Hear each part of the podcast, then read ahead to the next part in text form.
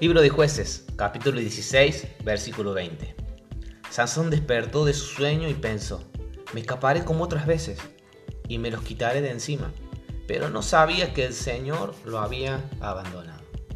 Bienvenidos a este nuevo episodio que lo he titulado Sin Espíritu.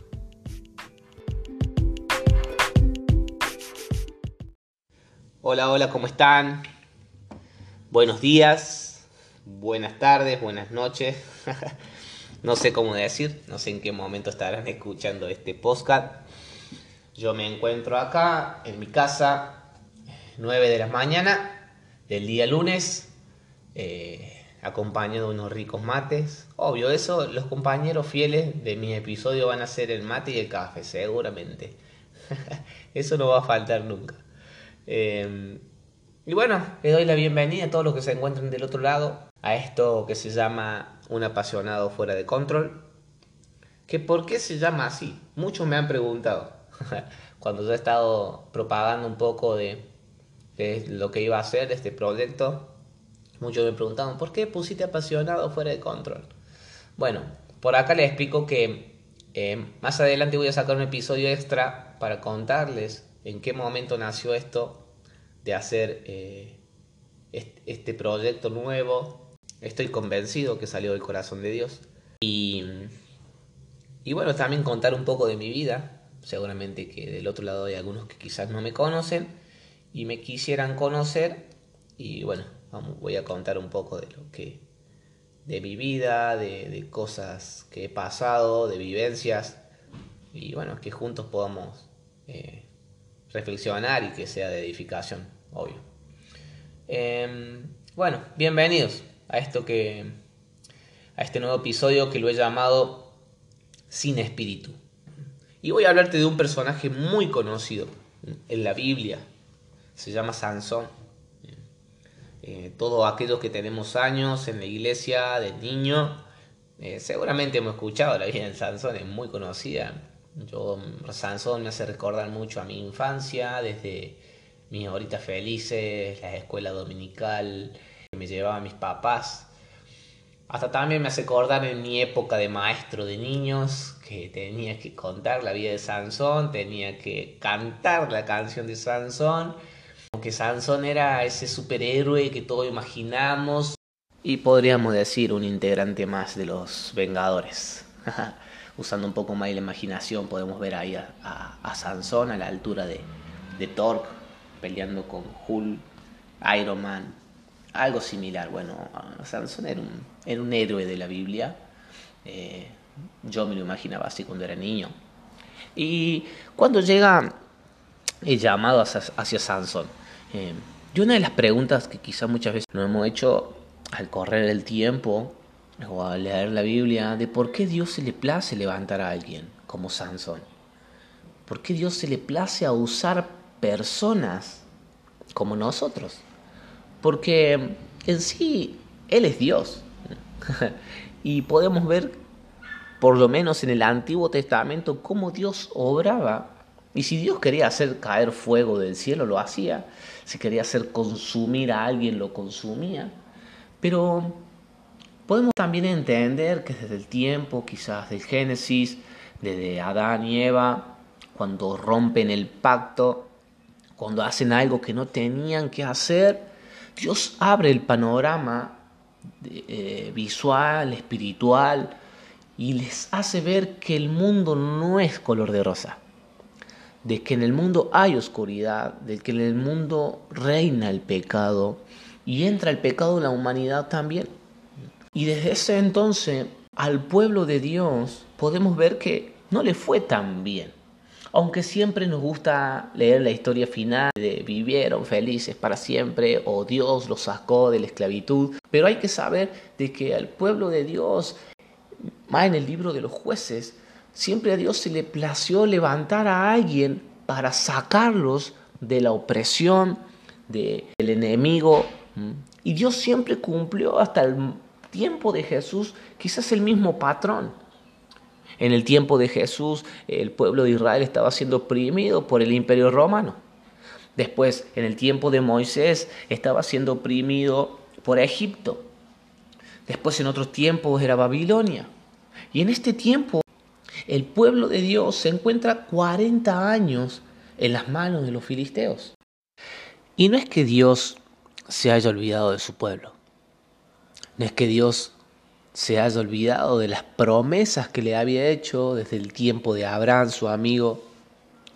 A lo contrario, siempre el pueblo de Dios desviaba su mirada.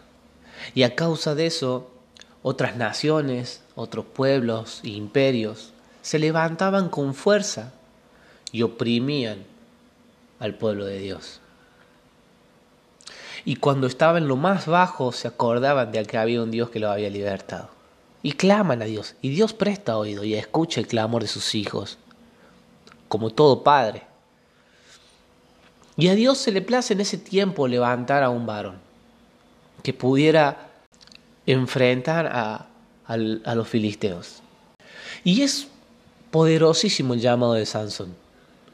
Yo quizás desde niño no lo entendía como hoy lo entiendo.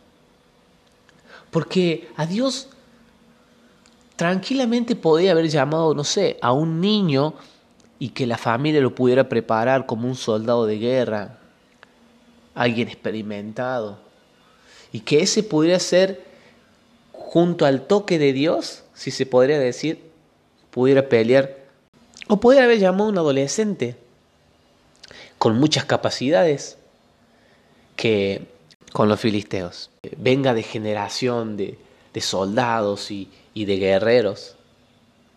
O aún así podía haber escogido a un joven, ya eh, con esa eficacia, con esa fuerza. Y Dios poder ungirlo y usarlo también como herramienta para poder pelear contra los filisteos. Pero no, aún Dios es más poderoso con, con este llamado. Porque busca a una mujer estéril. Y el llamamiento de Sansón comienza antes de su concepción.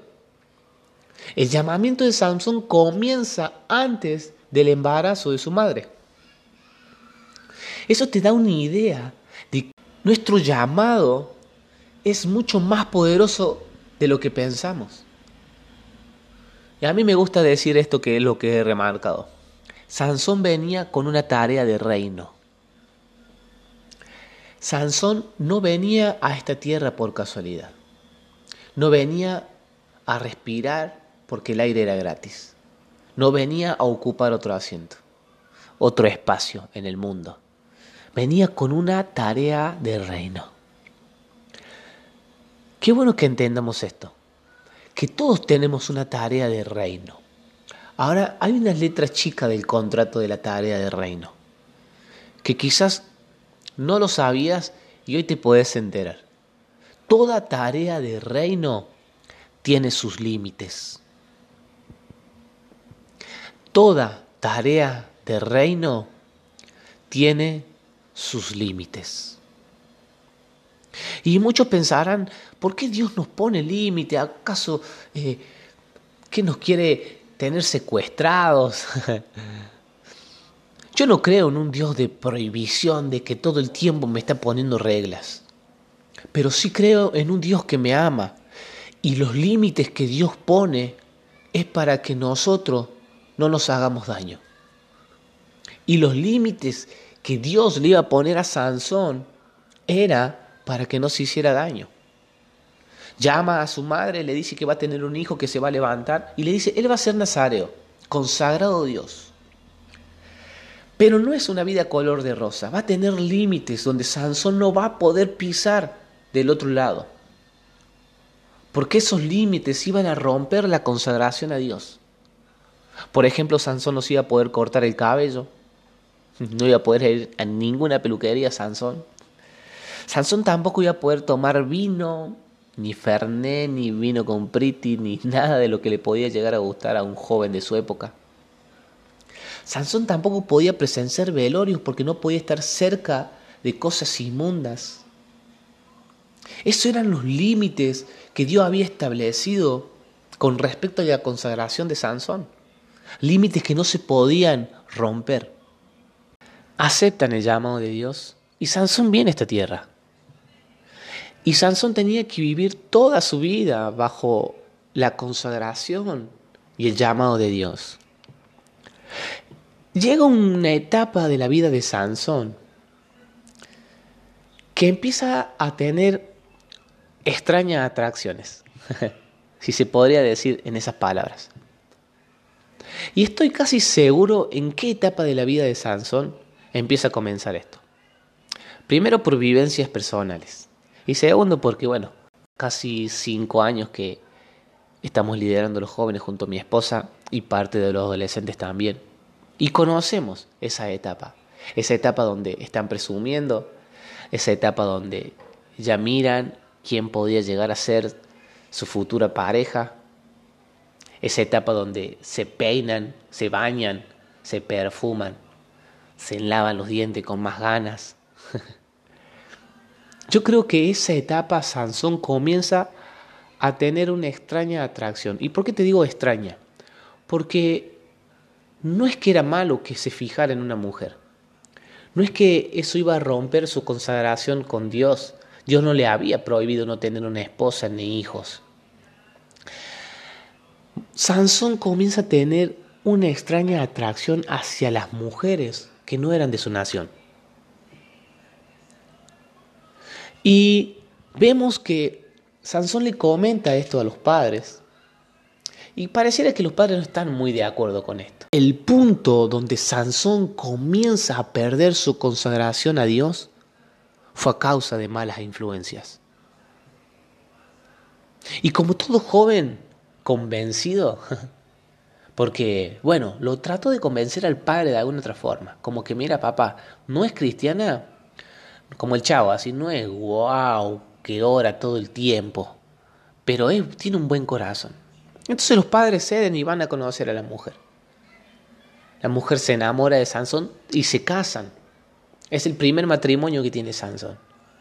Después llega un coqueteo. Eh, Sansón empieza a tirar una clase de, adivinanzas eh, a la gente de ese pueblo, de ese lugar. Y la esposa de Sansón revela eso. Y a causa de eso, Sansón pierde una apuesta. Y Sansón se enoja mucho con su mujer. Y que vuelve a su casa muy enojado. Y cuando vuelve a encontrarse con la que era su mujer, se da cuenta de que el padre, su suegro, la había casado con uno de sus mejores amigos filisteos. Nos damos cuenta que Sansón no solamente tenía influencia con una mujer filistea, sino que sus amistades también tenían malas influencias. O causa una tragedia. Hace quemar todos los campos de los filisteos en plena cosecha. Y a causa de eso, a Sansón le matan su ex esposa, si se podría decir, y a su suegro. Y Sansón se enoja mucho con los filisteos. Y yo he escuchado muchas prédicas con respecto a esto. Y que se ha dicho que esto fue permitido por Dios para Dios, para que Sansón, perdón, tuviera un enojo hacia los filisteos. Porque a partir de ese momento, Sansón dice una frase. Dice, yo no voy a terminar hasta verlos todos muertos. Y ahí comienza una furia de Sansón hacia los filisteos comienza una rivalidad. Sansón los quiere ver muertos, liquidados a todos por lo que le hicieron. Y sigue la historia. Y Sansón, cabeza dura, vuelve a poner su mirada en una mujer filistea. Y conoce a Dalila, la famosa Dalila. y Dalila, no quiero que me malinterpreten con lo que voy a decir. Porque no estoy en contra de, la persona de Dalila, o sea, la mujer. No soy un macho opresor ni nada por el estilo de lo que se habló hoy. Pero Dalila hace un claro reflejo al pecado. Dalila tipifica a la oscuridad. Porque vemos que Dalila es un personaje importante en la historia de Sansón que hace que Sansón vaya directo a perder su consagración. Por eso Dalila refleja el pecado. Dice la Biblia que la única paga del pecado es la muerte. Sansón no sabía que cuando se estaba acercando a Dalila, que cuando se estaba acercando y conociendo con Dalila, se estaba acercando a su muerte misma. Porque eso es lo que refleja la historia. Desde el comienzo, desde, desde, el encuentro con Dalila. Y Dalila empieza a ser una mujer manipuladora, porque el pecado manipula. Muchas veces pensamos nosotros que podemos enfrentar el pecado cuando la Biblia nos dice que ante la tentación tenemos que huir, porque es la única forma que podemos terminar en victoria, que podemos salir en victoria.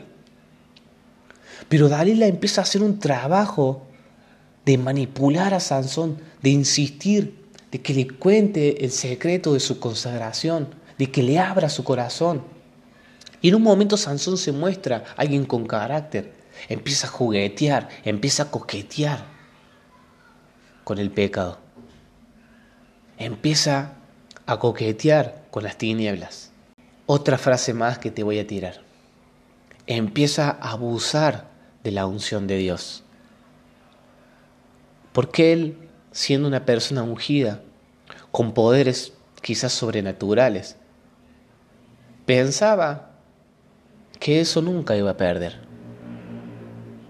Y empieza a coquetear, y empieza a jugar. Y Dalila empieza a insistir, empieza a insistir. Insiste tanto que Sansón le abre su corazón. Y que Sansón le haya abierto el corazón a Dalila le estaba abriendo la puerta a las mismas tinieblas. Porque acá hay que hacer un paréntesis. Conocemos la historia. Dalila le corta el pelo a Sansón y pensamos que a causa de eso Sansón pierde sus fuerzas. Yo creo que Sansón perdió sus fuerzas, en otras palabras, perdió su consagración cuando Él le abre su corazón a las tinieblas. Llega un punto que coqueteamos tanto con el pecado que le llegamos a abrir nuestro corazón al, enemigo y el diablo hace estrago con nuestras vidas. Y abusamos tanto de la unción de Dios. Estamos tan cegados que no medimos si tenemos unción o no. Y nos da lo mismo. Yo puedo estar en las tinieblas y predicar en un altar. Yo puedo estar en las tinieblas y tocar un instrumento y, servirle a Dios. Yo puedo estar en las tinieblas y tocar, no sé, pandero o bandera. Puedo estar en las tinieblas y ir a servir a Dios. Porque esas cosas quizás sí las puedas hacer, pero no bajo la unción de Dios. Y en el momento que Sansón le cortan el cabello, él dice algo que es loquísimo. Dice, y él pensó, escucha bien, que hoy, hoy en día se habla de ideología, de ideas. Bueno, acá Sansón se crea una ideología. Dice, y él pensó que iba a salir como otras veces. Y él pensó que la unción de Dios todavía estaba con él. Y, y hace un punto seguido y dice, y el espíritu de Jehová se había apartado de Sansón. Sansón, de ser alguien fuerte, de ser una amenaza para los filisteos, pasa a ser alguien sin espíritu. Sansón, a partir de ese momento, se encuentra sin espíritu. Porque cuando nos da lo mismo estar en la luz o estar en las tinieblas, porque cuando nos da lo mismo estar con Dios o estar con el diablo, pasamos a ser personas sin espíritu. ¿Cuántas veces te has sentido sin espíritu?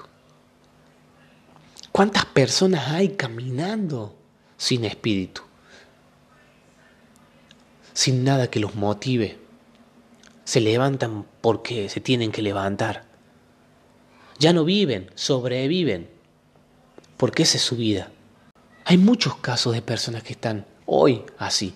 Sansón, siendo levantado, llamado por Dios para derrotar a los filisteos, pasa a ser la persona que lo hace reír a los filisteos. Pasa a ser el humorista de la fiesta, el payasito de la fiesta. Porque a Sansón lo llevan a una fiesta, él sin fuerzas, sin poder defenderse, Y lo primero que le hacen, le sacan los ojos. Literalmente, le sacan los ojos. Y Sansón, y vuelvo a lo que dije anteriormente, que el punto que Sansón rompe su consagración con Dios es cuando empieza a tener mala influencia, porque puso sus ojos en cosas equivocadas, en personas equivocadas, y termina perdiendo su visión más adelante. Y después en un momento de la historia dice que Sansón al último ya de su muerte le pide a alguien que se puede apoyar en alguna columna. Lo llevan a Sansón, se apoya en una columna y él se acuerda de Dios. Qué loco esto, pero no ha pasado muchísimas veces. A mí me ha pasado. Que tenés que caer en lo más profundo para acordarte de Dios, cuando Dios tendría que ser la primera opción. Y él se acuerda de Dios. Se acuerda de que Dios lo había llamado con una tarea de reino. Y le clama a Dios. Y le pide por favor que le dé la última fuerza. Y Dios sabe cómo responde. Le da un último golpe. Y con esto voy a terminar. Con esto vamos a terminar este episodio. ¿Cuál es tu último golpe? Yo recuerdo haber caído en lo más profundo. Coqueteé con el pecado, jugué con fuego y me terminé quemando. Y llegó un momento que me sentía sin espíritu. Sentía de que ya Dios no estaba conmigo. Me sentía sin fuerzas. Pero hay un Dios tan misericordioso que me regaló un golpe más. Y hoy en día, a partir de ese momento que yo le rendí mi corazón a Dios, estoy viviendo todavía con ese golpe, con ese último golpe. Y mira que le estoy sacando jugo a ese último golpe. Porque todo lo que nunca pensé que iba a hacer antes, hoy lo estoy haciendo gracias a ese último golpe que Dios me regaló. Y hoy estoy golpeando más fuerte que nunca. Por eso vos tenés que golpear más fuerte que nunca. Porque si Dios te dio otra oportunidad es porque te regaló ese último golpe que le regaló a Sansón. Sansón en ese último golpe le pega una columna, se cae todo el, el, el templo, edificio que había ahí, arriba de los filisteos. Y en ese último golpe mató a más personas de las que había matado toda su vida. Pero con él también bajo los escombros. Y así termina la vida de Sansón. Termina matando a muchos filisteos con un último golpe. ¿Que podía haber sido mejor la historia? Sí. Pero Dios lo permitió así, para reflexionar nuestras vidas. Espero que podamos reflexionar con esto.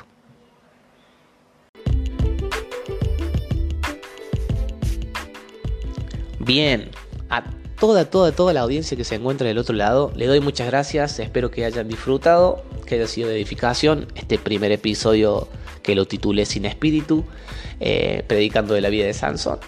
Así que bueno, recuerden suscribirse en mis plataformas de Spotify, Spreaker, Anchor, eh, ahí suscríbanse, pónganle una manito arriba, si le ponen una manito abajo tampoco me enojo, dejen un mensajito. También me pueden seguir por las redes sociales de Instagram, Facebook, Twitter, eh, en todas algo como Misa del Sueldo.